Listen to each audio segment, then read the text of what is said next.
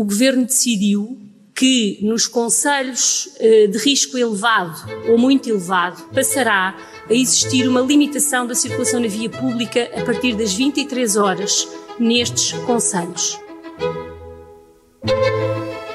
Viva! Está com o Expresso da Manhã. Eu sou o Paulo Baldaia.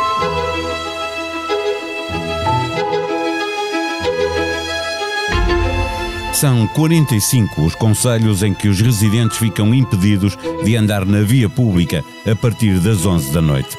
Há uma grande fatia da área metropolitana de Lisboa, mas também lá estão grandes cidades como Porto, Braga, Aveiro ou uma parte significativa do Algarve, incluindo Faro. Fizemos as contas, são cerca de 4 milhões de pessoas que voltam a confinar. Para já, apenas à noite. Veremos onde nos leva o futuro. O Presidente da República queria claramente uma mudança de estratégia, mas os receios do governo levam António Costa a ensaiar medidas para as quais já conhece o efeito. Vivemos um tempo de grande barafunda em que nada ajuda a perceber quais são as regras que é preciso cumprir. A cada semana que passa, políticos e especialistas aparecem ainda mais divididos. Regressa ao Expresso da Manhã a especialista do Expresso em questões de saúde, a jornalista Vera Lúcia Arreigoso. O Expresso da Manhã tem o patrocínio do BPI, o Banco Oficial das Seleções. Banco BPI, Grupo CaixaBank. Viva Vera, a situação continua a agravar-se. O governo eh, anunciou mais restrições para os conselhos com risco eh, muito elevado e elevado. O Presidente da República diz que não há razões para alarme, já depois de ter dito que com ele não haverá volta atrás. Os portugueses é que ficam cada vez mais confusos. É verdade, Paulo. Bom dia. Estamos de facto aqui num momento uh, muito crítico, não só uh, da, da infecção, digamos assim, com o número de novos casos a aumentar. É claro que nós temos o escudo protetor da vacinação, mas na realidade, temos também menor capacidade de atendimento nos hospitais dedicada à Covid, porque estão agora focados a tratar todos os doentes que ficaram para trás e que são muitos. E uh, ao nível do, da governação e dos decisores políticos, uh, começam a surgir sinais de episódios, se quiseres, agudos de desorientação. Isto é, nós não podemos ter Uh, um primeiro-ministro que diz que é importante seguir um caminho, um presidente da República que diz que é importante seguir outro, porque os portugueses precisam de um rumo muito claro. E isso está, de facto, a faltar. É, é caso para dizer, há um, há um, um provérbio português a, a propósito de, das hesitações que diz que os soldados portugueses nunca recuam, tomam balanço. As autoridades portuguesas estão nessa fase. Estão, e infelizmente eu começo a achar que estão a tomar balanço há muito tempo e ainda não conseguiram dar o, o salto. Uh, e o salto que falta é de facto uh, medidas muito concretas. Nós não podemos voltar uh, a confinar.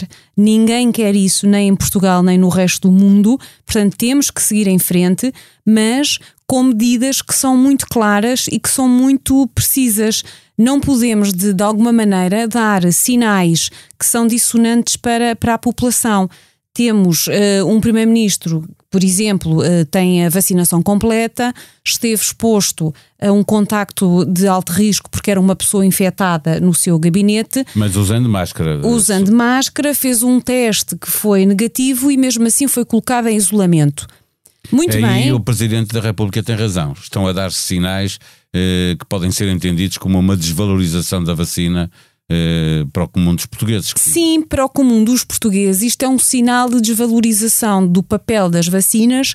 Para a comunidade científica ou médica não é, e de alguma forma faz sentido, mas isto tinha que ter sido explicado antes. Isto é, a partir do momento em que nós começamos a ter pessoas vacinadas, a Direção-Geral da Saúde devia ter publicado uma norma que diz claramente o que é que se deve fazer quando essas pessoas vacinadas com uma dose, com duas ou com a vacinação completa, que são 14 dias depois da segunda dose, contactam com um caso suspeito ou com um caso confirmado. O que é que se faz? Nada disto está feito, essa norma ainda não saiu e somos confrontados com isto com um caso do primeiro-ministro do país, com um presidente que não percebe porque é que isso acontece, que acha que a mensagem é contraditória, com os médicos a dizer se calhar não precisamos de ser tão puristas, com os médicos de saúde pública a dizer sim, senhor, faz sentido, e portanto, neste momento, já mesmo entre eh, a comunidade médica, começa a não haver concordância, porque lá fora quem tem duas doses de vacinas e, portanto, o esquema completo, há regras muito claras sobre como é que as coisas devem funcionar e, digamos assim, não há este resguardo, se tu quiseres, de alguma maneira excessivo, que se verificou com este caso.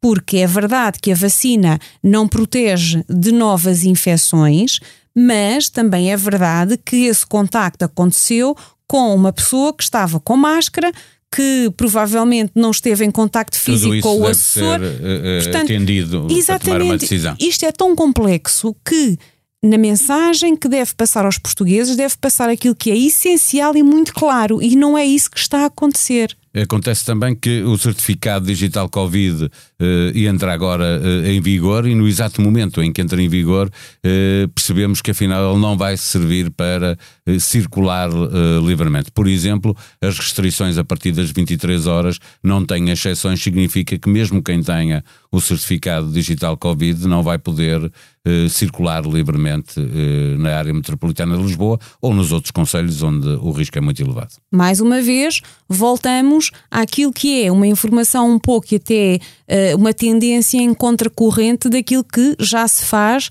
noutros países. É verdade que nós não temos ainda uma parte significativa da população com vacinação completa, como acontece em alguns países onde as medidas já começaram a ser aligeiradas, mas nós não podemos, numa semana, dizer que com o certificado há determinado tipo de condições para uma maior circulação, para na semana seguinte dizer o contrário. Como também não podemos dizer, a partir de hoje, vamos todos ter direito a quatro testes uh, gratuitos nas farmácias, quando o governo anuncia que isso só acontece se os testes custarem 10 euros, não falou com as farmácias nem com os laboratórios e este, estas entidades dizem que por esse valor não vão fazer porque é abaixo demais e é inclusivamente abaixo daquilo que as autarquias pagam para fazer isso quando uma autarquia paga para os seus municípios fazer os testes gratuitos na farmácia, paga mais do que 10 euros por teste. Em síntese, estamos no momento da pandemia em Portugal em que eh, o risco volta a ser elevado para todo o país, do ponto de vista sanitário, do, do, contágio do vírus, mas também há um risco muito grande de nos desentendermos todos e não estarmos juntos para fazer uma luta que durante este ano e meio eh, estivemos a trabalhar juntos. É verdade, nós eh, estamos, eh, diria até se calhar aqui, apesar de não ser uma área que eu domine, mas como acabou recentemente a participação de, da seleção portuguesa no, no, no, no campeonato europeu, europeu de, de, futebol, digamos que nós estamos na, naquela parte dos penaltis, em que é preciso ter nervos de aço e nós não estamos a conseguir ter esse controle sobre, sobre o jogo, porque começamos a ter o treinador a, a passar indicações que são controversas, que os jogadores não entendem e os remates começam a ser ao lado.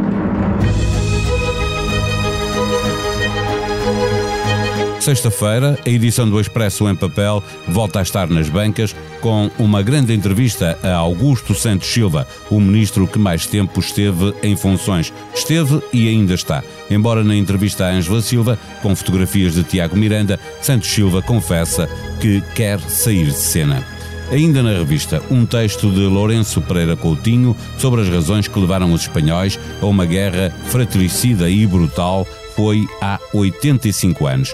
Do assunto do momento, a notícia que faz manchete no Expresso, João Berardo só declarou a pensão como rendimento, 2.584 euros.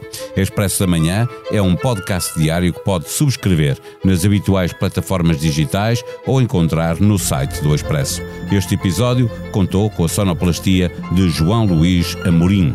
Tenham uma boa sexta-feira, um bom fim de semana. Nós voltamos na segunda. Até lá.